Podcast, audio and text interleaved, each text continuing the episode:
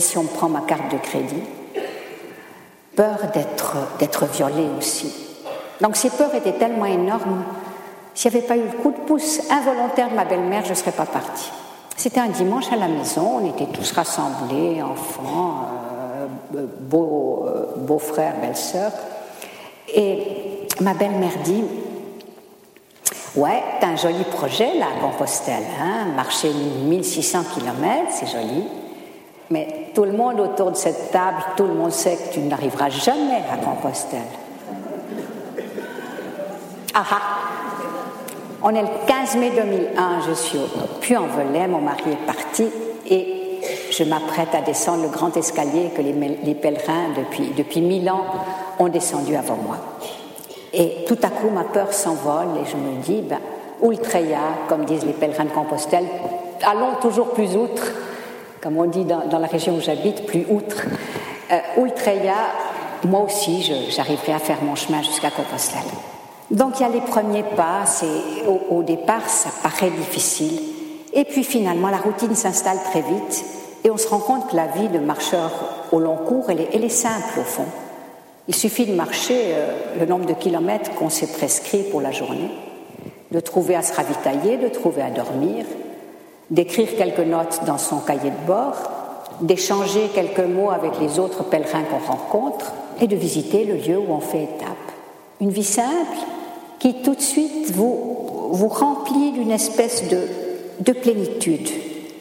Et cette plénitude, au fond, c'est probablement une, une chose que m'a apprise le chemin, et c'est une leçon de vie que j'essaye de, de, de ne pas perdre.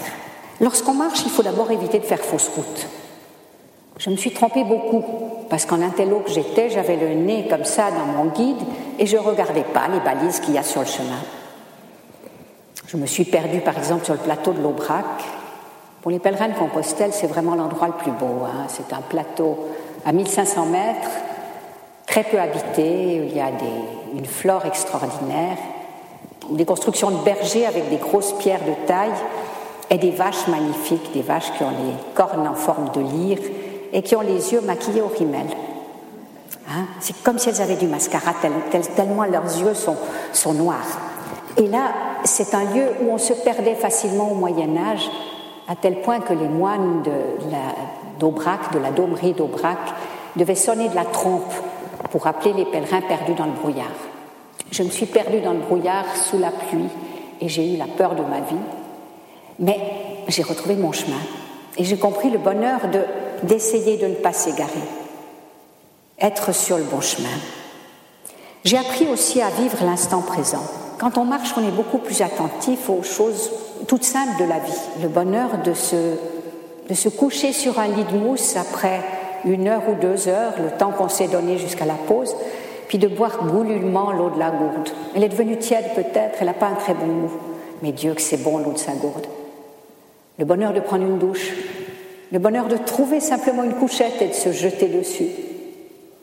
Et puis le bonheur de repartir chaque matin, de voir le soleil se lever à travers la brume, de sentir les odeurs, odeurs de genêt, odeurs de de chèvrefeuille, l'odeur des foins coupés, suivant la saison, de regarder la beauté du soleil qui se lève sur une prairie. On apprend à goûter intensément ces bonheurs-là. Mais on sait aussi qu'ils sont passagers. Tout va changer. Tel paysage magnifique qui vous enchante, eh ben, il laisse la place à une route goudronnée dans une banlieue. C'est la vie. Mais cette banlieue, ce goudron ne vont pas durer toujours, on continue à marcher. Et on marche. Quand on est en bon état de marche, on marche quand on est fatigué et on continue à marcher même si on a l'impression que la machine ne pourra pas euh, faire un pas de plus. On apprend à dépasser ses limites. On apprend aussi à rencontrer l'autre, à rencontrer les autres. Les pèlerins que vous voyez, que vous avez aperçus au gîte le matin, puis que vous retrouvez sur le chemin au moment d'une pause, les personnes qui vous ont hébergé, la vieille dame qui vous offre un verre de sirop en vous voyant passer, les cyclistes qui montent une côte et qui trouvent quand même le moyen de vous dire Hola peregrina pour vous encourager. Toutes ces choses-là sont importantes. L'autre devient quelqu'un d'essentiel dans votre vie. Et on apprend à rencontrer l'autre et à se montrer tel qu'on est.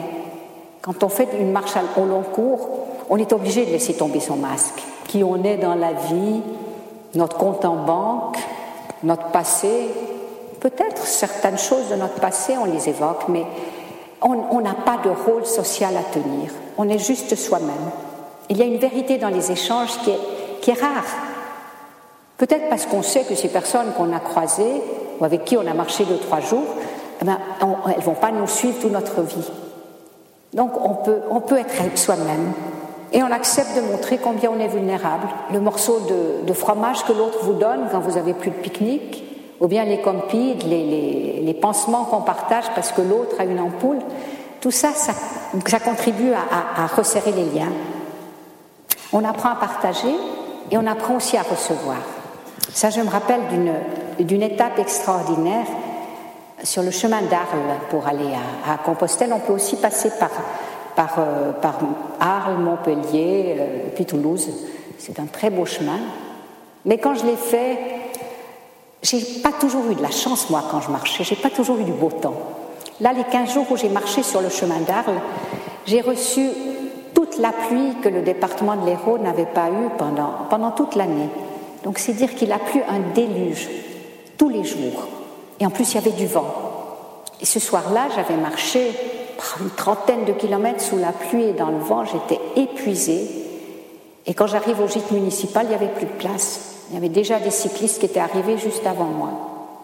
Non, désolé, madame, le prochain, le prochain hôtel, il est à 10 kilomètres. 10 kilomètres, on ne fait plus quand on est dans l'état où j'étais. Et là, c'est à ce moment-là qu'une femme qui, était venue pointer à la mairie pour recevoir son, revenu mensuel, RMI, de 400-500 euros, cette dame m'a dit J'ai deux lits chez moi, venez. Elle m'a préparé le repas, elle m'a offert la meilleure chambre qu'il y avait chez elle, elle a dormi sur le canapé. Quelle noblesse dans son geste. Sur le chemin, on apprend aussi à se délester. Se délester de de tout, de tout le pactage superflu, les, les pulls supplémentaires qu'on avait cru indispensables, les, produits de beauté, les livres, on peut faire sans. Et on se déleste aussi de plein de choses qui encombraient le cœur et l'esprit, des, des sentiments de culpabilité, des dénis de reconnaissance, des rognes, des deuils peut-être pas bien assumés. La forêt, parfois, elle nous offre un, silence complice. Et au milieu d'une forêt, on peut se laisser aller, à pleurer. Et avec les larmes s'échappent toutes ces choses-là, toutes ces choses qui empêchaient ma liberté de s'épanouir. Et tout à coup, c'est comme s'il y avait un espace infini, là je cite Maurice Zindel, c'est comme s'il y avait en moi un espace infini où ma liberté respire. Et en respirant cette liberté m'apporte la joie j'ai découvert chemin faisant une forme de joie que je ne connaissais pas, une espèce de sensation que, tout notre être se dilate, qu'on devient léger comme un oiseau, et qu'il suffirait pas grand-chose pour qu'on les rejoigne, ces oiseaux qui chantent là, dans, les branchages printaniers. Cette joie-là, en arrivant à Compostelle, j'avais pas envie de la perdre. Je me disais, non, c'est trop bête d'arrêter, moi j'ai besoin de cette joie pour vivre. Et je me demandais comment pouvoir la conserver dans, la vie normale. Je me posais cette question quand j'ai entendu un prêtre qui célébrait la messe des pèlerins. Et dans son homélie, il a dit une phrase toute simple. El camino de la alegría es el amor. Le chemin de la joie, c'est l'amour. Et je me suis dit, mais alors c'est aussi simple que ça. Pour garder la joie, il suffit d'aimer d'aimer l'autre, d'aimer le prochain, d'aimer le lointain. Je suis revenue de Compostelle avec ce sentiment de d'avoir trouvé la paix, de savoir comment maintenant donner un sens à ma vie. Mais c'était sans compter sur un personnage que j'avais pas remarqué le jour où je suis arrivée à Compostelle. Après presque trois mois de cheminement, j'étais pressée de rentrer dans, la cathédrale et de faire le, rituel auquel se livrent les pèlerins on va vers la statue de, Santiago Apostol, l'apôtre, et puis on l'embrasse comme ça. Une vilaine statue dorée, un peu engoncée comme ça. Donc j'ai fait le abrazo à l'apostole, j'ai embrassé l'apôtre. Et puis, et puis voilà, j'étais dans mon rêve, dans ma, dans, ma joie, dans, dans ma déception d'être arrivée. J'avais des émotions très partagées. Et j'ai pas vu un personnage, un personnage assez effrayant dans une chapelle latérale, quelqu'un sur un cheval blanc, tout vêtu de blanc avec une épée. Avec cette épée, il venait de, trucider des pauvres bougres au teint basané, on voyait des têtes sous les pas de son, de son cheval. Et c'était marqué chapelle de Santiago Matamoros. Ça, je l'ai vu plus tard dans, un guide. Je l'avais pas vu sur le moment, mais plus tard, en, lisant le guide, j'ai dit Mais comment j'ai passé à côté de celui-ci? Santiago Matamoros. Santiago, Saint-Jacques. Matamoros de matar et motor, euh, moros. Matar, ça veut dire tuer en espagnol. Moros, c'est les musulmans. Saint-Jacques, tueur de musulmans, j'étais furieuse. Je me suis dit, donc je me suis fait flouer pendant trois mois. J'ai cru pendant trois mois que je mettais mes pas dans les pas d'un apôtre de Jésus qui était venu, soi-disant en Espagne, évangéliser, apporter un message de paix et d'amour. Et voilà qu'en fait c'était un, porte-parole d'une guerre sainte, Saint Jacques, le tueur de musulmans. Donc je, devais en savoir plus et je me suis penchée sur cette histoire de, de Saint Jacques du Saint-Jacques de Compostelle. Et là, j'ai découvert que dans cette histoire, il y a beaucoup, beaucoup de légendes et peu de faits qui sont avérés historiquement. Les légendes, eh bien, c'est d'abord une légende qui raconte que Saint-Jacques, l'apôtre de Jésus, un des préférés de Jésus, le numéro 2, je crois, de l'Église, Pierre était le premier, et ensuite il y avait Jacques, puis après il y avait Jean. Donc Jacques était quelqu'un de très important. Saint-Jacques aurait été évangélisé l'Espagne tout de suite après la mort de Jésus avant lui-même de retourner à Jérusalem et d'y être décapité. Alors, il serait mort à Jérusalem, mais des disciples de Jacques auraient transporté son corps dans une barque, une barque en pierre, sans voile ni gouvernail, une barque qui a atterri sur les côtes de Galice. Et ensuite, c'est une autre légende, un autre moine qui s'appelle Pelayo a découvert son tombeau. Ça, c'est la légende. Et les faits en fait, le seul fait plus ou moins historique, c'est qu'on sait que c'est au IXe siècle que Pelayo a découvert le, tombeau de, Jacques en Espagne. IXe siècle, début du IXe siècle. Curieusement, c'est exactement un siècle après le, débarquement des premières troupes arabo-berbères en Espagne. En 711, un nommé Tahrir a passé le détroit de Gibraltar avec un groupe, on ne sait pas si c'est une armée très nombreuse, les historiens euh, chrétiens disent que c'était une armée énorme, les historiens arabes disent que c'était une petite troupe. Ils ont débarqué à Gibraltar et en quelques décennies, toute la péninsule ibérique est devenue musulmane, à l'exception du nord et de la côte nord-ouest, Asturie et Galice actuelle. Donc, débarquement au IXe siècle, et en fait, l'histoire dit aussi que tout de suite après euh, la montée de ces troupes arabo-musulmanes en Espagne a commencé ce qu'on appelle la reconquista, la reconquête. Ce que les chrétiens appellent la reconquista et que les arabes appellent la conquista, la conquête. L'Espagne, depuis assez peu de temps, était, était chrétienne, chrétienne, je dirais pas orthodoxe parce que le mot est venu plus tard, mais enfin chrétienne selon Rome, alors qu'elle avait été très longtemps, les, souverains visigoths qui, dominaient l'Espagne à ce moment-là étaient ariens. Ils ont été très longtemps ariens, qui était une hérésie. Je ne veux pas rentrer dans la complexité de l'histoire, mais comme l'Espagne était de tendance arienne, elle a accepté assez facilement l'islam. Et les gens mélangeaient les deux choses. Donc c'est probablement pour ça que, que l'Espagne s'est convertie si vite à l'islam. Donc les souverains visigoths devenus chrétiens ont voulu repousser les souverains musulmans et pendant six siècles, de 718 à 1492, ils ont lentement grignoté toute la péninsule. Cette reconquista a commencé dans les Asturies, tout près de, Compostelle. Et il faut savoir que dans cette région, il y avait beaucoup de réfugiés qu'on dit mozarabes, c'est-à-dire des chrétiens qui avaient fui la domination musulmane. Donc c'est vraiment de la région de Compostelle qu'est parti tout ce grand mouvement de, reconquête chrétienne. Et c'est probablement aussi de là qu'est partie l'idée de faire de Saint Jacques le patron de l'Espagne, le saint patron de l'Espagne et de ses armées. Santiago Matamoros, il n'apparaît pas tout de suite dans l'histoire. En fait, c'est au XIIe siècle qu'on en parle, mais on se réfère à une bataille qui aurait eu lieu 844, la bataille de Clavijo.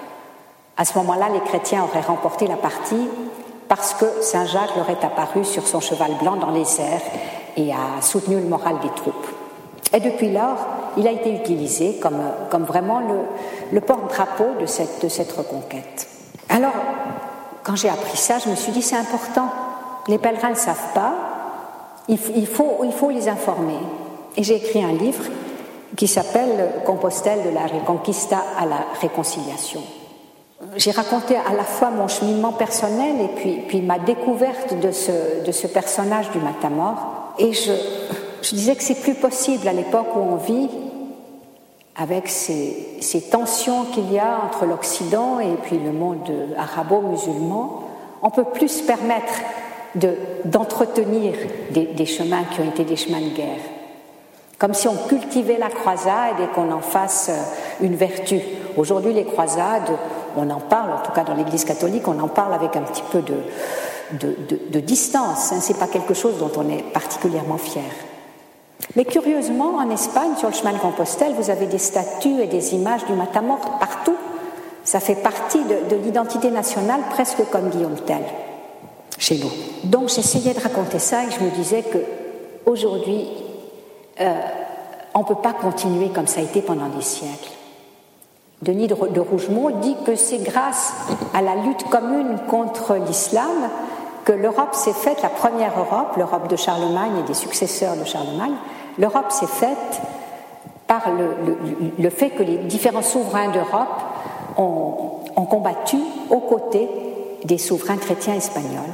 Donc aujourd'hui, l'Europe qui a tellement de mal à s'unir, eh bien, elle doit s'unir sur d'autres valeurs, si on peut appeler valeur un combat contre quelqu'un. L'Europe doit s'unir sur les valeurs qui ont fait sa, dignité au long de l'histoire, les valeurs de respect de la dignité de chaque être humain, respect de la liberté, les droits de l'homme, l'ouverture à l'autre, la solidarité. C'est sur ces valeurs-là que l'Europe doit se faire. Donc j'essayais de dire dans mon livre que arrêtons maintenant, d'abord prenons conscience de cette histoire du matamor, prenons conscience du fait que dans l'histoire de notre Europe, un phénomène religieux comme un pèlerinage a été instrumentalisé à des fins politiques et militaires.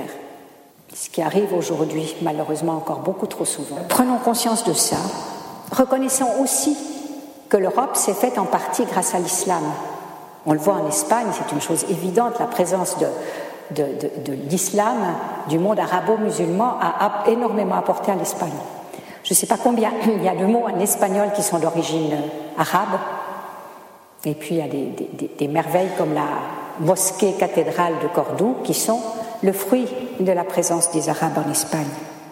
Donc prenons conscience, nous autres Européens, que l'islam est un des piliers de notre civilisation au même titre que, même titre que, notre passé gréco-romain, au même titre que notre passé judéo-chrétien.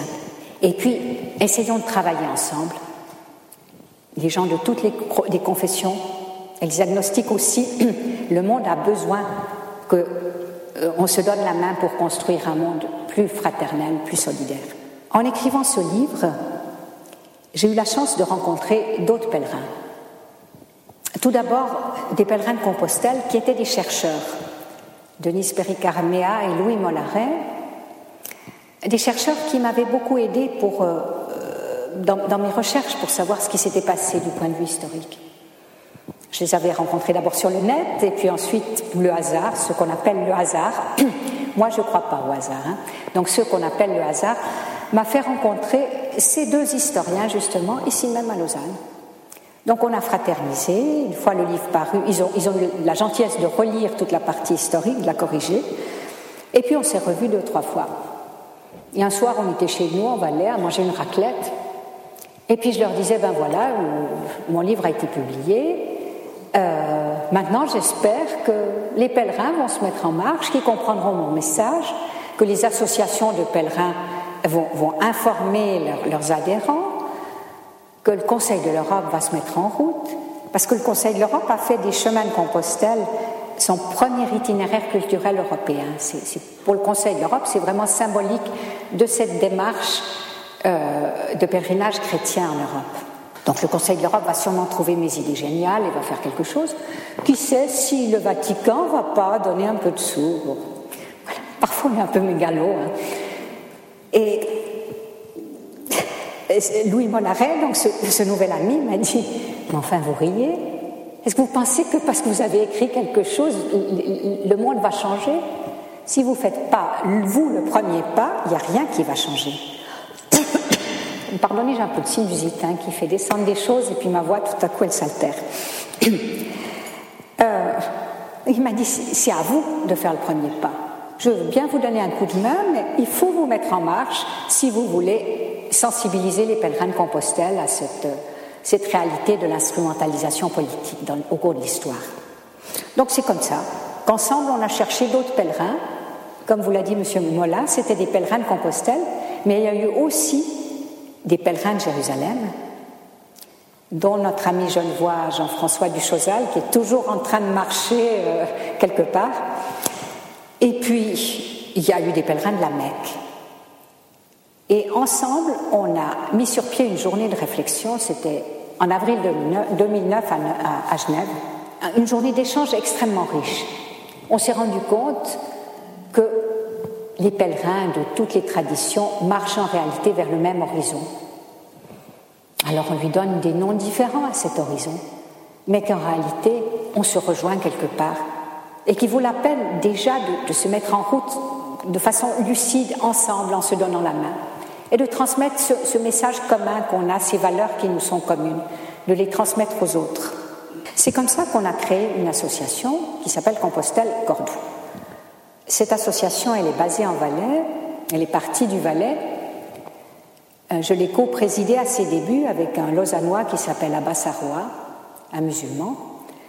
Et ensuite, j'ai passé la main, c'est maintenant un président genevois, Alain Simonin, protestant, qui la, qui la préside. Cette association a des membres en Valais, en Suisse romande, en France, en Belgique. On n'est pas des milliers malheureusement, ce qui fait que les finances ne sont pas extrêmement reluisantes. Mais on est quelques dizaines de personnes très motivées. Notre but, en fait, c'est aller vers l'autre. Aller vers l'autre, quelle que soit sa tradition ou son absence de conviction religieuse. L'important, c'est de croire en un Dieu qui peut avoir n'importe quel nom, ou bien simplement de croire en l'homme. Alors on a essayé de, cheminer vers l'autre en alliant en fait la tête, le cœur et les jambes. La tête parce qu'on essaye de, réfléchir, de comprendre, d'apprendre quelque chose de l'autre, de sa culture, de sa tradition. Le cœur parce qu'on essaye de dialoguer, de partager, d'écouter l'autre, de comprendre son ressenti, d'exprimer son propre ressenti. Et les jambes parce qu'on marche. On marche concrètement. On marche parce que la marche, la marche est la chose la plus simple qu'on peut faire ensemble. En fait, pour fraterniser avec quelqu'un, il faut agir ensemble. Faire une tarte ensemble, c'est un moyen de fraterniser. Chanter ensemble, c'est un moyen de fraterniser. Marcher ensemble, c'est un moyen de fraterniser. Donc, on a commencé par marcher de Compostelle à Cordoue. Pourquoi d'abord ce nom de Compostelle-Cordoue pour notre association? Eh bien, Compostelle, parce que c'est parti de pèlerins de Compostelle et que nous aimions beaucoup cet esprit de Compostelle. L'esprit de Compostelle, le Conseil de l'Europe et le pape Jean-Paul II aussi l'ont défini comme étant un appel aux valeurs que je vous ai mentionné tout à l'heure, de, respect de l'autre, de liberté et fidélité à soi-même, de dialogue et d'ouverture à l'autre. Ça, c'est les valeurs de Compostelle. Et puis, c'est ce, cette, cette, idée du cheminement, qu'on est constamment, que le chemin est, que la vie est constamment un chemin. Cordoue, Cordoue ben, c'est Abbas le premier président avec moi de l'association, qui nous l'a donné. Il a dit pour nous autres musulmans, Compostelle, ça ne veut pas dire grand-chose. Pour vous, c'est un lieu symbolique, pour nous, pas trop. Mais en revanche, si on reste en Espagne, il y a un lieu en Espagne qui est vraiment symbolique, et c'est Cordoue. Cordoue, pendant plusieurs siècles, du temps de la souveraineté musulmane, a été un lieu de vivre ensemble, de convivencia. Chrétiens, juifs et musulmans ont vécu ensemble. avec certaines règles, d'accord, c'était les musulmans les chefs, les chrétiens et les juifs payaient une sorte d'impôt, mais tout le monde avait droit à son identité, avait droit à la pratique de sa foi. Et ensemble, ils ont réalisé des choses extraordinaires. Quand on se promène en Andalousie, on voit d'abord les merveilles architecturales. Hein, si vous avez visité Grenade, si vous avez visité la mosquée cathédrale de Cordoue, c'est juste sublime, ça vous coupe le souffle, ça. En tout cas, quand je suis dans la, mesquita, comme on dit en espagnol, de Cordoue, ben, j'ai envie de prier sans, avoir besoin de dire des mots. Il y a quelque chose qui m'élève vers, vers une chose qui me dépasse. Des merveilles architecturales, des merveilles euh, dans le domaine de la philosophie, dans le domaine de des mathématiques, dans le domaine de la médecine, dans le domaine de l'astronomie. C'était vraiment une époque où l'Europe occidentale était un petit peu dans le Moyen Âge. Hein. À part les monastères, la culture, la, recherche n'avait pas de place. À Cordoue, ben, il y avait toute cette, vie, ce, règne de, la présence de l'esprit. Euh, donc voilà, Compostelle, Cordoue, Cordoue, Compostelle comme symbole de cette fidélité à soi-même et de cette marche vers l'autre, et Cordoue comme ce symbole du vivre ensemble. On a commencé par faire une marche de Compostelle à Cordoue, une marche à contre-courant, à contre-courant des, pèlerins, parce que c'est un itinéraire connu, un itinéraire de Compostelle connu, de Séville à Compostelle, Camino de la Plata. Donc nous, on marchait à contresens, les gens nous disaient, mais non, vous vous trompez, c'est là qu'il faut aller. Euh, non, nous, on allait à contresens et on allait vers Cordoue. C'était plus Compostelle qui était le centre, c'était Cordoue, avec le symbole de ce que cette ville évoque. À Cordoue, on avait mis sur pied un colloque en collaboration avec une fondation andalouse qui s'appelle Paradigma Cordoba, qui essaye de montrer que euh, le, mythe de, la Cordoue d'autrefois, de cette Andalousie euh, où chrétiens, juifs et musulmans ont vécu ensemble, euh, ce mythe-là, il y, a beaucoup de, justement d'idéalisation hein, dans le passé, parce qu'il y, a eu des choses difficiles, il y a eu des luttes, il y a eu, des massacres. Mais ce mythe-là, il mérite d'être vitalisé. Et qu'aujourd'hui, ça vaut la peine de faire en sorte que non seulement les juifs, les chrétiens, les musulmans vivent en paix sur cette planète, mais que les gens de toutes les confessions, les gens du monde entier, euh, euh, travaillent à un monde meilleur. Donc on a mis sur pied un colloque qui était comme tous les colloques un peu académiques, mais il y avait des jeunes qui participaient, des jeunes scouts qui avaient marché avec nous les dernières étapes du chemin, des scouts français et espagnols qui étaient juifs, chrétiens et musulmans. Et ces jeunes, ils ont dit, mais, nous, on n'a pas pu parler, c'était des, des profs d'Uni, c'était des experts, enfin, c'était des gens très bien qui nous expliquaient l'histoire de Santiago Matamoros et puis qui nous expliquait le mythe d'Al-Andalus. Tout ça était très bien, mais eux, ils auraient aimé participer. Et ils se sont carrément imposés dans un repas que nous autres organisateurs, on avait prévu pour les conférenciers. Puis eux, ils ont dit non, il n'y a pas de raison qu'on ne vienne pas. Donc on on, s'est arrangé pour partager la nourriture que le restaurateur avait prévue. On s'est serré à table et ça a été une discussion extraordinaire. Ça a été un moment magique. Hein, tout à coup, il y avait à chaque table, il y, avait, des jeunes et des vieux, il y avait des gens des trois traditions abrahamiques, il y avait des, des, profs d'université, et puis il y avait des jeunes peut-être chômeurs.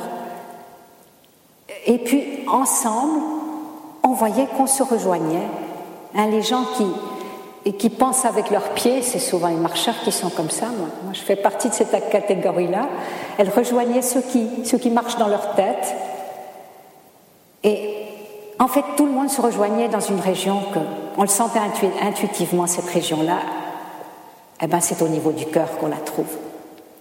Donc à partir de là, l'association s'est renforcée et on s'est dit, on va prendre un petit peu de distance par rapport à Compostelle, ça a été notre point de départ, mais on va marcher vers les traditions des autres. Donc l'année suivante, on a marché euh, de Cordoue à Moulay Abdesalam, c'est près de Tanger au Maroc. On a marché avec des soufis vers un sanctuaire, des soufis, donc des musulmans, qui ont une, une, ouverture un peu mystique comme ça au divin.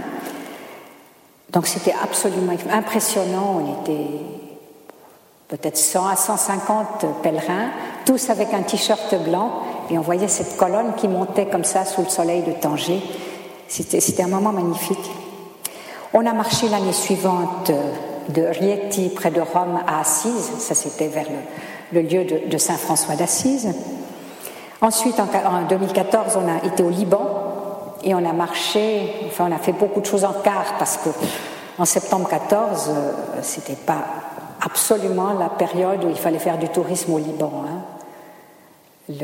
L'organisation Daesh était rentrée de Syrie à, l'est du Liban, donc on a voyagé beaucoup en car et sous escorte militaire, on a marché avec la, police et l'armée à côté de nous. C'est pas vraiment bucolique, mais, mais c'était quand même très fort. On a marché avec une association du Liban qui s'appelle Reconstruire Ensemble des, chrétiens, des chiites, des sunnites et des druzes travaillent ensemble avec les jeunes à, édifier le, Liban de demain.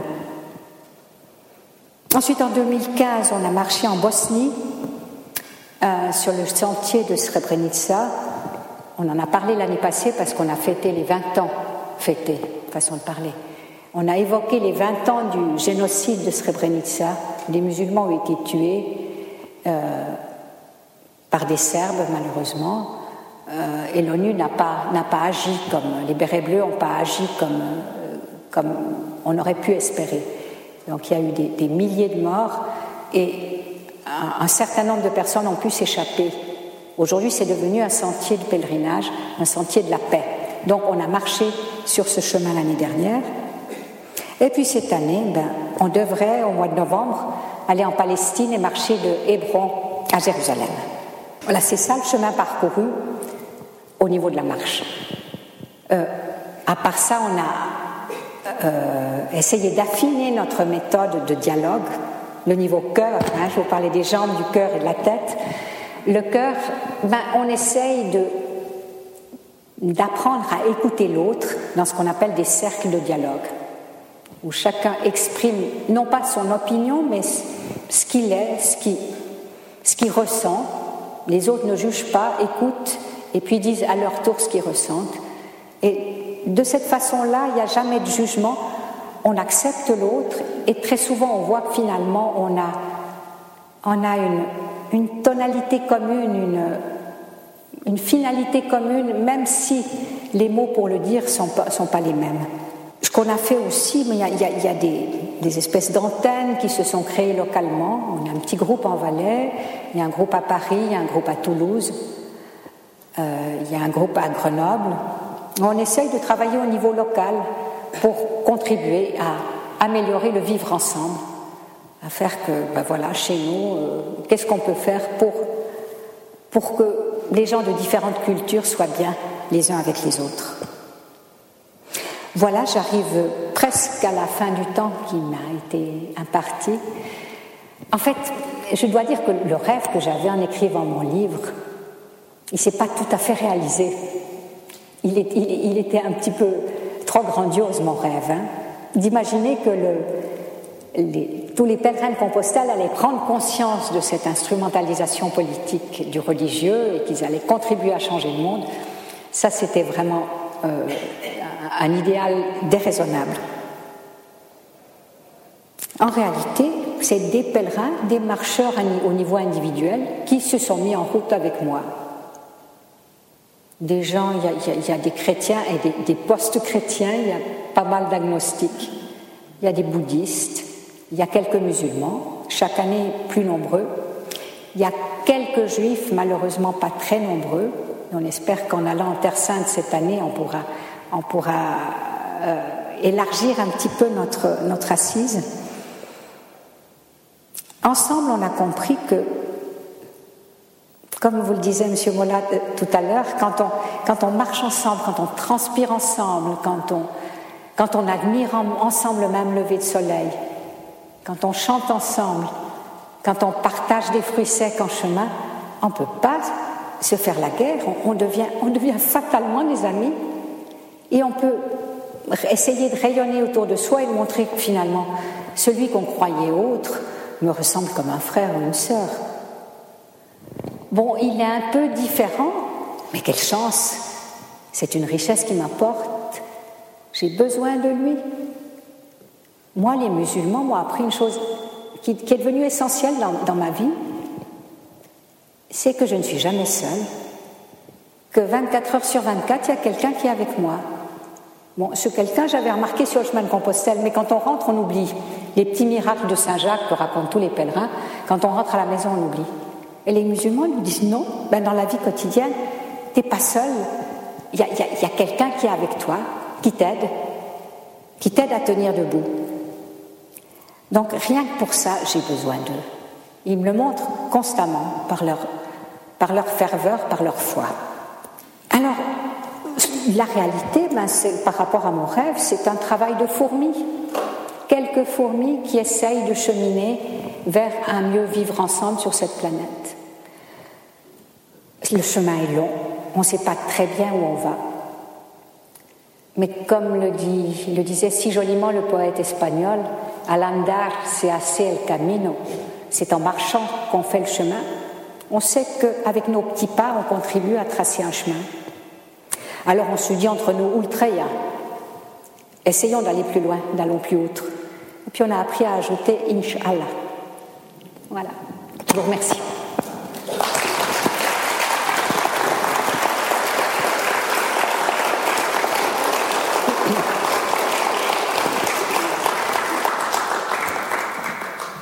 Merci beaucoup, Madame Nanchen, pour ce, ce périple que vous nous avez permis de faire et qui certainement a suscité quelques questions. Je rappelle juste, pendant que le micro, peut-être comment, que vous commencez peut-être à lever la main pour prendre, recevoir le micro, je rappelle juste donc que le livre que vous avez cité, Gabriel Nanchen, donc Compostelle de la Reconquista à la Réconciliation, paru aux éditions Saint-Augustin à Fribourg, et puis un Saint-Maurice. Saint-Maurice. Ah, pardon.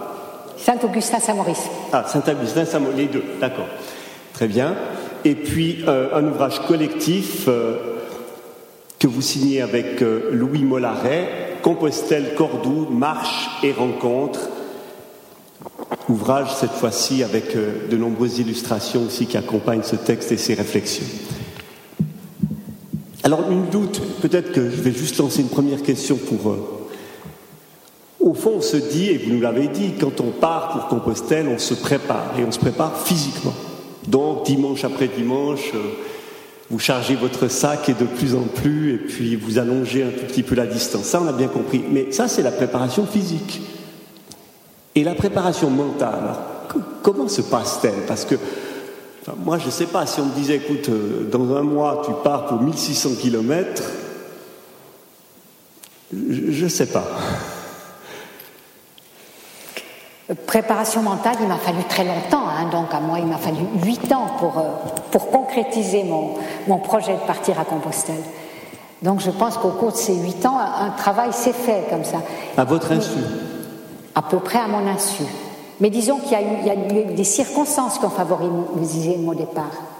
Le besoin de faire le point sur ma vie, euh, certaines épreuves traversées. Euh, oui, et puis, et puis aussi, je, j'adore la mer et j'ai toujours rêvé de rejoindre l'océan à pied. Donc je me disais, ben voilà, c'est l'occasion de faire ça parce que j'ai marché sur ce qu'on appelle le Camino Norte, celui qui, suit la côte cantabrique, qui n'est pas le chemin emprunté par le, le 80% des pèlerins, qui eux passent plus au sud par Pamplune et Burgos et Léon. Euh, donc il y avait ça. Et je me disais, il faut que je le fasse avant d'être trop vieille, quand j'ai encore euh, la capacité physique de le faire. Donc il y a eu tout ça qui a fait que voilà. Et puis il a fallu surmonter la peur, la, peur de partir que je, que je, vous ai, je vous ai dite. Et il a fallu le coup de pouce ma belle-mère. Voilà. En tout cas, ce qui est sûr, c'est qu'on sait d'où on part, mais on sait, on croit savoir ce qu'on va trouver, mais on trouve sous, comme vous nous l'avez dit, en tout cas bien, bien plus, bien autre chose. Oui. Certainement que tout ce partage a suscité l'une ou l'autre réaction, question. La parole est à qui la demande. Petit signe de la main pour que le micro vous rejoigne.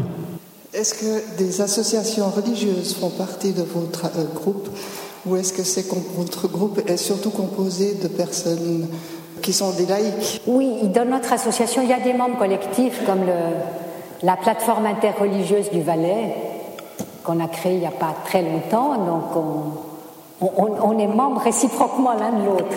Il y a des, membres comme ça, effectivement. Mais les milieux religieux, ils n'ont pas adhéré massivement en tant que tel.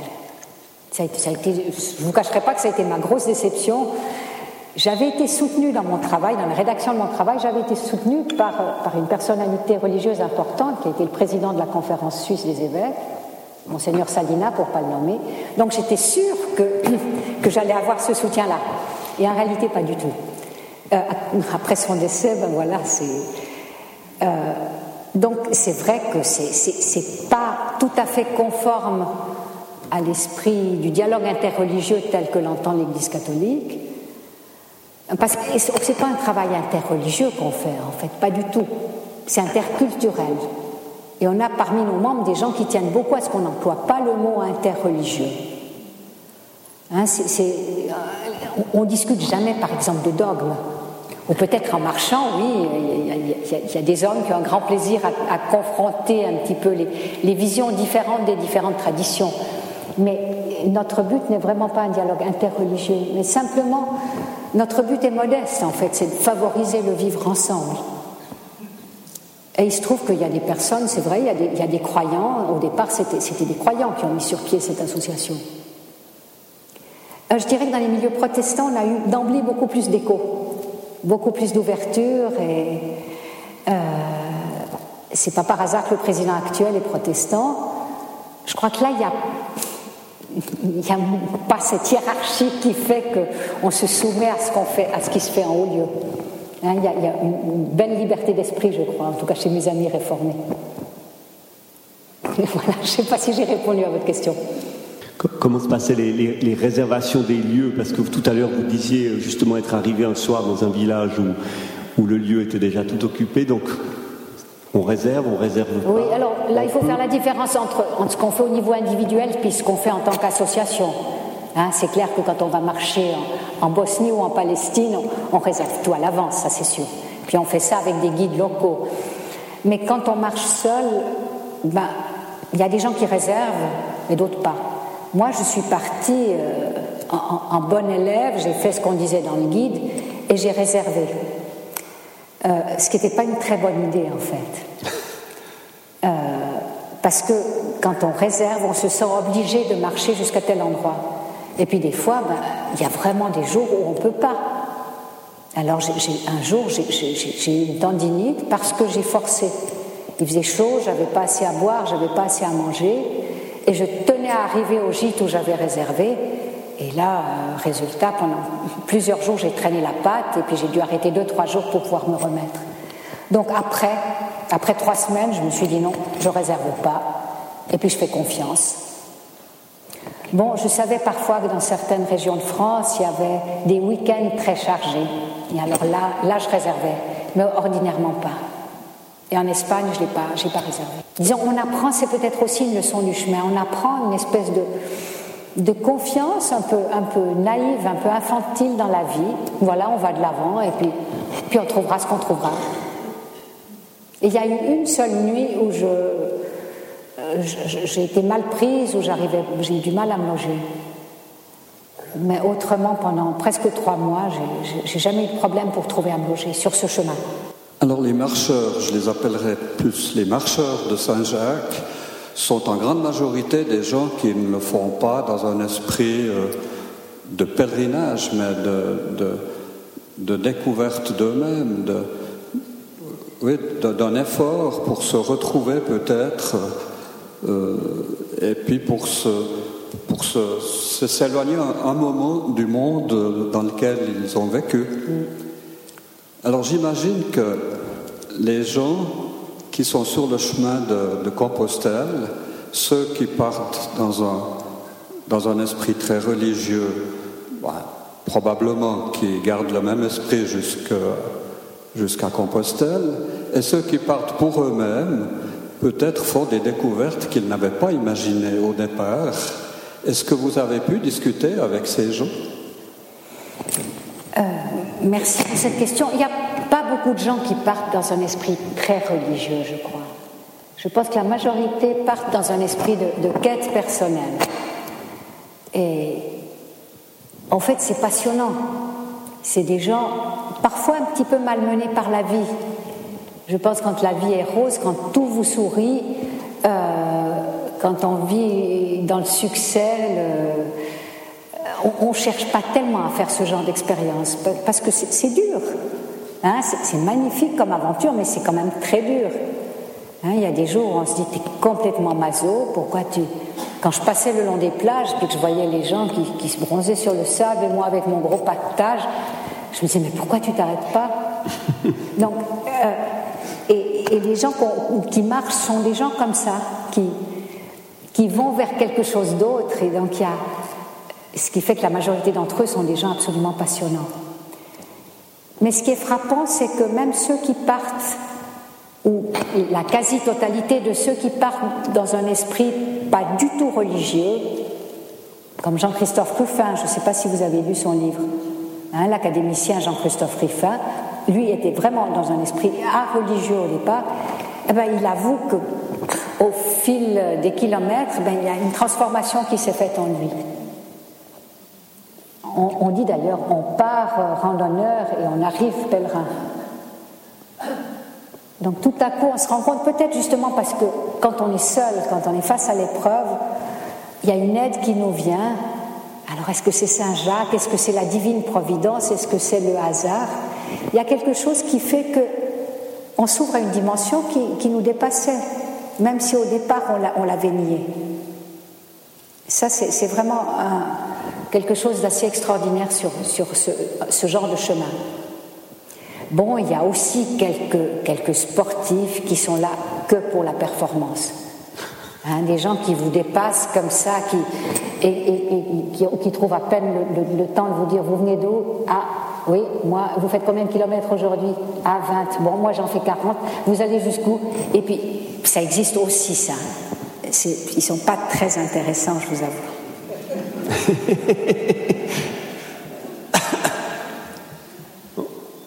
on dit qu'il y a à peu près 100 000, euh, marcheurs aujourd'hui, enfin à peu près par année, mais on arrive à marcher seul sur le chemin de Compostelle. Non, parce que ça, a l'air important d'être ce travail avec soi-même, hein, dont, vous ne cessez de, parler. On, a l'impression que parfois on part d'une autoroute, enfin je veux dire. Tout à fait. Bon, il y a plus que 100 000 pèlerins qui arrivent à, Compostelle chaque année. Hein. Hein, il y a plusieurs centaines de milliers maintenant qui arrivent à Compostelle, parce qu'il y a des gens qui font que, que, 15 jours de marche, par exemple. Hein. Et c'est vrai qu'il y a des chemins qui sont très, très pratiqués. Ce qu'on appelle le Camino français, qui part de, Saint-Jean-Pied-de-Port, qui traverse les Pyrénées au col de Roncevaux, puis ensuite Pampelune, Burgos, Léon, qui est un chemin magnifique avec des, un patrimoine architectural roman extraordinaire. Ce chemin-là, ben, il est hyper fréquenté en, été. Hein, il y a des gens qui se, qui se disputent dans les gîtes.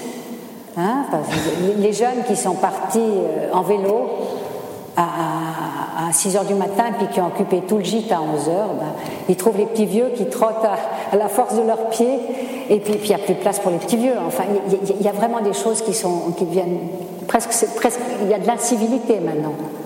Moi, j'ai assisté à des vols. J'ai fait un petit bout de ce chemin pour voir. Ben, j'ai assisté à des vols. Hein, des, gens qui se font passer pour les pèlerins, qui ont la même tenue que les pèlerins, qui vous disent gentiment Je garde vos affaires, allez visiter la chapelle. Non, non, vous ne faites pas de soucis. Et puis quand vous revenez, il n'y a plus de sac à dos, il n'y a, plus de portefeuille, il n'y a plus rien. Donc c'est vrai qu'il y a ça. Mais il y a beaucoup d'autres chemins. En Espagne, il y a 37 chemins qui, arrivent à Compostelle. 37 chemins balisés avec des gîtes. Donc en Espagne, il y a assez à faire. Et en France, il y a aussi beaucoup de chemins. Il y a, le chemin d'Arles, il y a le chemin dit du Piémont, qui passe par Saint-Bertrand de Comminges, juste au pied des Pyrénées, qui est magnifique. Il y a, plein d'autres possibilités. Et puis aussi la possibilité de pas partir, euh, de partir en hiver. Hein, il y a des gens qui marchent en hiver, ils, trouvent parfois des gîtes euh, froids, des gîtes même fermés, ils se débrouillent. Mais alors là, ils sont, ils sont, ils sont assez seuls. Est-ce qu'il y a des gens de toutes les catégories d'âge et à peu près autant de femmes que d'hommes? Oui, il y a à peu près, en tout cas, bon, j'ai pas regardé les toutes dernières statistiques, mais il y, a, deux ou trois ans, les statistiques disaient qu'il y a presque autant de femmes que d'hommes. Une catégorie d'âge très représentée, ben c'est nous, enfin c'est les seniors. Euh, il y a pas mal de jeunes aussi. Il y a un petit peu moins dans la tranche ben, où on est père ou mère de famille, ça c'est évident. Mais il y a aussi des familles, il y a des gens qui partent en famille en été, enfin qui font 15 jours, un mois avec leurs enfants. Et chose très émouvante, il y a des gens qui font le pèlerinage en chaise roulante. Chaque année, des gens qui ont fait en tout cas 200 km en chaise roulante. Il y a ceux qui vont en vélo, il y a ceux qui vont à cheval. Il y a, vraiment, oui, si on dit les milieux sociaux, je pense que la classe moyenne est sûrement mieux représentée que, les milieux populaires, ça c'est sûr. Parce que ça, ça, coûte quand même quelque chose hein, d'être en route comme ça pendant si longtemps. Vous avez évoqué le livre de Jean-Christophe Ruffin. Attendez, je ne vous suis pas, là il y a le micro. Ah oui, d'accord, excusez-moi. J'ai beaucoup aimé son livre et lorsque vous parliez des peurs, euh, moi ce qui m'a beaucoup parlé, vous l'avez d'ailleurs évoqué vous-même, que la peur du manque, le moment de partir, de tout laisser, et d'ailleurs il le disait comme vous l'avez dit, comment petit à petit il pouvait se délester de tellement de choses et qu'à son retour, il a essayé de retrouver cette façon de penser et de vivre, mais que petit à petit, les, les habitudes antérieures sont revenues. Merci d'évoquer ce livre. J'ai beaucoup aimé ce livre de Jean-Christophe Ruffin qui s'appelle Immortelle randonnée, hein, je crois que c'est ça. Collection folio hein, en poche si jamais. Immortelle randonnée. Mm. Bon, déjà qu'il a passé par le même chemin que moi, ça m'a fait plaisir, parce que d'habitude, peu de gens évoquent ce chemin qui est, absolument magnifique. Et où, moi, j'ai été très solitaire. Hein. Pendant, pendant trois semaines, j'ai pas rencontré un chat quand j'ai marché sur ce chemin de, la côte cantabrique. Alors, Jean-Christophe Ruffin, c'est vrai qu'il a, il a quelque chose qui m'a énormément touché.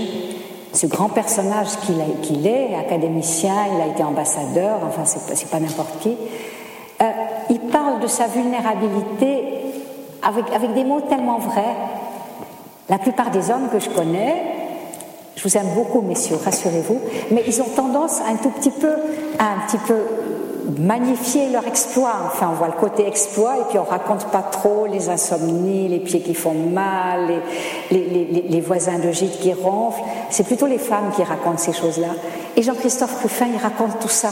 Il raconte ses insomnies. Oh, c'est magnifique, hein, non, le pauvre, mais, c'est tellement vrai que parfois dans les gîtes, c'est juste surhumain hein, quand il y a des gens qui ronflent, qu'il y a des gens qui, laissent la lumière allumée jusqu'à minuit, que les premiers mettent leur portable pour, qu'ils soient réveillés à 5 heures du matin. Donc, donc Christophe Ruffin raconte tout ça. Et il raconte aussi cette espèce de métamorphose qui s'opère le long du chemin. Donc c'est vrai, c'est une belle lecture. Et en plus, c'est écrit dans une langue extraordinaire. Oui, monsieur. Merci. Je vais vous demander euh, ce qu'on voit aujourd'hui, depuis quelques années, la montée de Daesh, euh, la difficulté de nos pays occidentaux à intégrer euh, les populations migrantes de religion musulmane. Est-ce que ça, ça a eu une influence, une influence sur votre association? C'est évident que, en tout cas, moi, si je me suis préoccupée de ce thème, c'est pas juste un, miracle de Saint-Jacques qui a fait que tout à coup j'ai eu besoin d'écrire sur ce thème du dialogue islamo-chrétien.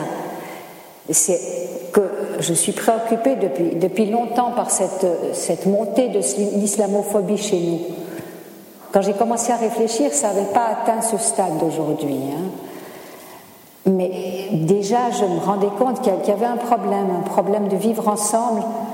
Euh, plus à ce moment-là, c'était plus en France que, chez nous, hein, avec les, gens des banlieues, les jeunes des banlieues, et, et toute ces, cette, difficulté, cette, euh, mise un peu à l'écart des gens, de, des immigrés, surtout d'origine arabo-musulmane.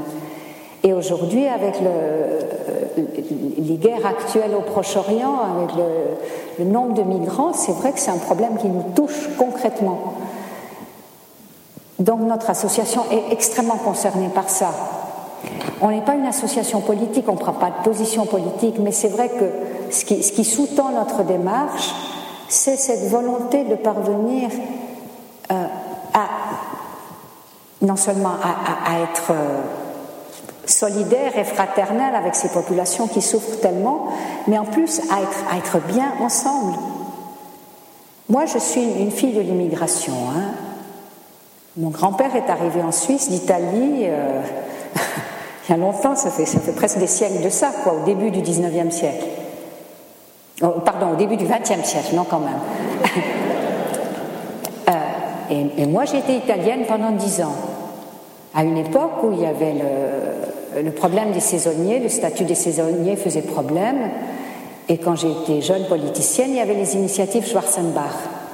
Les Italiens, c'était les autres, c'était les, les mauvais, c'était les différents, c'était de ceux dont on se moquait. Aujourd'hui, les Italiens, ils sont plus suisses que nous. Hein, J'en suis la preuve. Et puis regardez vos, vos hommes et femmes politiques. Hein, S'il n'y avait pas l'immigration espagnole, l'immigration italienne, eh ben, le canton de Vaud euh, aurait perdu des personnalités importantes. Donc c'est dire que ces gens qui étaient nos ennemis, ou en tout cas ceux qu'on méprisait il y, a, il, y a, 50 ans, aujourd'hui c'est des piliers de la Suisse. Les, les immigrants qui viennent de Syrie et d'Irak, eh bien probablement qu'ils vont nous apporter beaucoup. Ils ont peut-être juste besoin qu'on leur ouvre nos portes. Alors oui, si on marche, si on marche au Liban, si on marche en Bosnie, si on marche en Palestine, c'est pas tout à fait innocent. On va pas en Palestine comme on va à Lourdes. On va en Palestine parce qu'on a un message à faire passer. Madame euh, Oui, j'aimerais, je crois, reposer la question de monsieur. Euh, vous, parlez de, des immigrants euh, musulmans qui viennent ici, mais le, problème, pourquoi ils ont quitté leur pays? Le problème, c'est Daesh. Qu'est-ce que vous pensez de Daesh par rapport à ce que vous avez dit?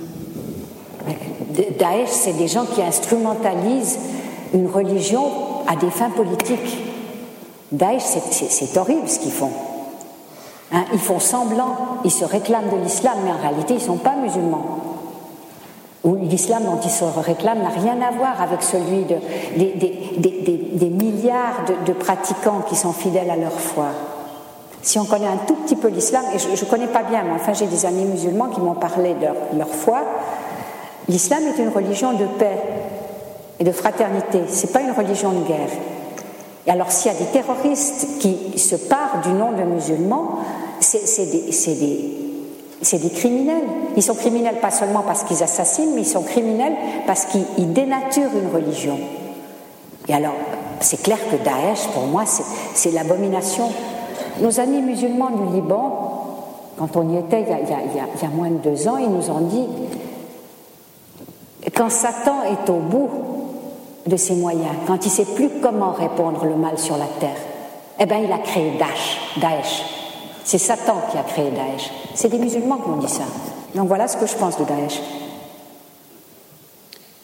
Et, quand vous allez marcher dans ces lieux, euh, disons dangereux, Bosnie, euh, la région d'Hébron et au fond, comment se fait le rapport entre votre groupe qui marche et, la population euh, il y, a des rencontres pour expliquer la démarche, pour, que les, gens qui vivent là comprennent ce que, vous tentez de faire?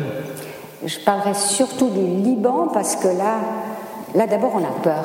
Moi j'avais très peur d'aller au Liban, justement parce que la situation était, vraiment qualifiée de dangereuse par le, euh, ben, par le, l'ambassade de, par, le DFAE et par le, ministère français des Affaires étrangères. Ils disaient qu'il ne fallait pas se rendre au Liban.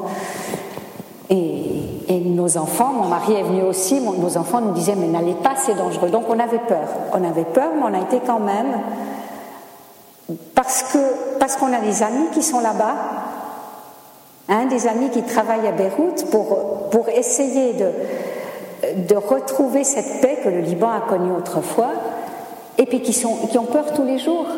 Ils disent nous on a peur de Daesh, on ne sait pas si demain on sera encore vivant. Eh ben, c'était juste pour leur dire, ben, ok, nous on vient, on vient une semaine, on vient juste vous montrer notre solidarité. Euh, et en Palestine, ça va être un peu la même chose. J'ai peur d'aller en Palestine, hein, je ne vous cache pas, mais je pense que j'irai quand même. le nom exact de l'association Peut-être il y a un site aussi, enfin je ne sais pas. Grand merci pour cette question. Voilà, je, l'espérais. Alors, en dire un peu plus sur l'association. Voilà. Alors, l'association s'appelle Compostelle Cordoue. Vous trouvez sous le site, on a un site internet www.compostelle-cordoue.org. Et là, vous trouvez des informations sur qui on est, nos, moyens d'action et puis les, projets. Et notamment cette marche en Palestine au mois de novembre. Et il y a d'autres choses qui sont plus tranquilles. Il y a des réunions qu'on appelle les automnales. On se retrouve entre nous. Une fois c'était à Toulouse, une fois à Paris, une fois c'était à, Lyon. Où on, discute. Et, parce que tous les gens, qui, tous les, adhérents de Compostelle Cordoue ne sont pas des marcheurs. Il y a des gens qui disent Moi, je suis, trop vieille pour marcher, mais, je vous soutiens. Et on, réfléchit ensemble et on travaille ensemble à ce qu'on peut faire ici. Parce que finalement, le travail qu'on fait ici et maintenant est probablement beaucoup plus important que ces, petites marches minuscules qu'on organise. Hein? si chacun arrive à faire que, les voisins sont un petit peu plus ouverts par rapport aux problèmes des, immigrants ou simplement qu'on a du plaisir à discuter avec quelqu'un d'une autre tradition, c'est énorme. En fait, c'est ça qu'on voudrait faire. Donc voilà, alors vous trouvez, vous trouvez sur, ce site-là différentes informations. Et je suis contente d'avoir l'occasion de donner les coordonnées du site. Voilà. le micro vous, rejoint parce qu'on n'entend pas bien. Là, c'est là. Avez-vous une antenne de l'association Compostelle Cordoue à Lausanne euh, Non, pas vraiment. On s'est réunis beaucoup à Lausanne au départ. On se réunissait dans les locaux de l'Arzillier. Et il y avait Abbas Arroy qui était, qui était un petit peu notre, antenne de Lausanne. Maintenant, je pense qu'il n'a plus le temps avec ses activités de, de, s'occuper très concrètement de l'association. Que, je sache, oui, mais on, a des membres de l'association à Lausanne, oui. On a des membres, absolument. Je peux vous donner les noms des membres si jamais. Euh, ben, par exemple, pour ne pas le nommer, l'ancien président de l'association suisse des Amis de Saint-Jacques qui s'appelle Bernard de Senarclan. Le docteur de Senarclan qui habite Lausanne. Et puis, puis il y en a d'autres. Moi, j'aimerais savoir, quand on emploie le terme Daesh, il paraît que c'est la contraction de plusieurs lettres, de plusieurs mots, mais on dit soit État islamique, soit Daesh. De quoi vient ce mot Daesh? Est-ce une contraction de première lettre d'un C'est en arabe. C'est en arabe. C'est en arabe. Oui, c'est les lettres arabes pour dire euh, État islamique. Moi, je dis soi-disant État, islamique, et en anglais, on dit ISIS. Ah. Hein, donc il y a des, acronymes différents selon les langues. Et Daesh, c'est le mot arabe. Oui, c'est l'acronyme arabe. Quelqu'un, j'aimerais vous remercier beaucoup, Madame Nanchen, pour ce chemin, hein, j'allais dire ce cheminement que vous nous avez permis, non seulement cheminement personnel hein, dont vous avez témoigné, euh, puisque vous avez effectué ce, long pèlerinage jusqu'à Compostelle, mais on voit qu'il vous amenait beaucoup plus loin en fait, et que vous êtes toujours en marche. Et, et c'est bien ainsi. Madame Nanchen, merci beaucoup.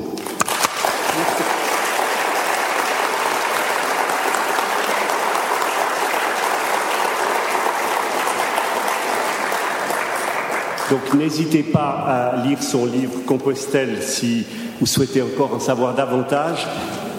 Sinon, je vous rappelle la conférence de lundi prochain, le 29 février, où nous aurons la première conférence d'une série autour de la thématique santé et où nous recevrons l'historien des sciences, monsieur le professeur Francesco Panese, professeur à l'UNIL, directeur de la Fondation Claude Verdon et directeur du musée de la main, pour une conférence intitulée Défi d'une convergence entre promesses et réalité, notamment à propos de l'utilisation de l'argent public dans la recherche. Donc, le débat sera certainement fort intéressant. Je vous recommande cette conférence lundi prochain et d'ici là, je vous souhaite à toutes et à tous une très belle semaine.